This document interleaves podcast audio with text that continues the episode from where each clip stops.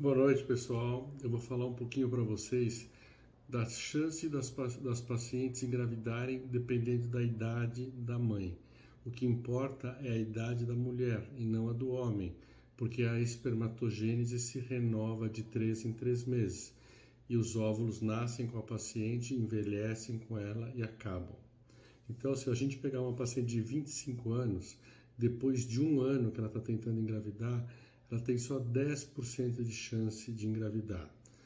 Depois de dois anos, ela vai ter 6% só de chance de conseguir engravidar espontânea.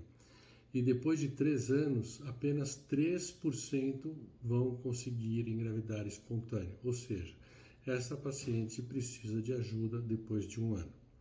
Uma paciente de 30 anos, com um ano de tentativa, ela tem 9% de chance de engravidar. Depois, com dois anos, essa chance cai para 4% só. E depois de três anos, essa chance de gestação espontânea vai para 2%. Aos 35 anos, ela tem, depois de um ano de tentativa, 6%.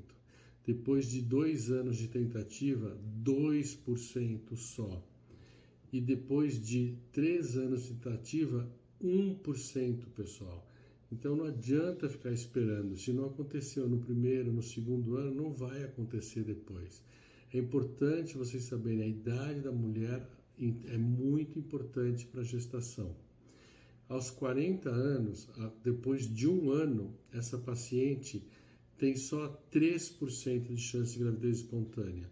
Aos dois anos, depois de dois anos, ela tem 1% só de chance de conseguir engravidar. E depois de três anos, ela tem meio por cento apenas de sucesso. Por isso que a paciente com seis meses de tentativa, ela tem só 5% de chance aos 40 anos, a gente fala, busque ajuda imediata. Paciente até 35 anos, nós podemos esperar até um ano.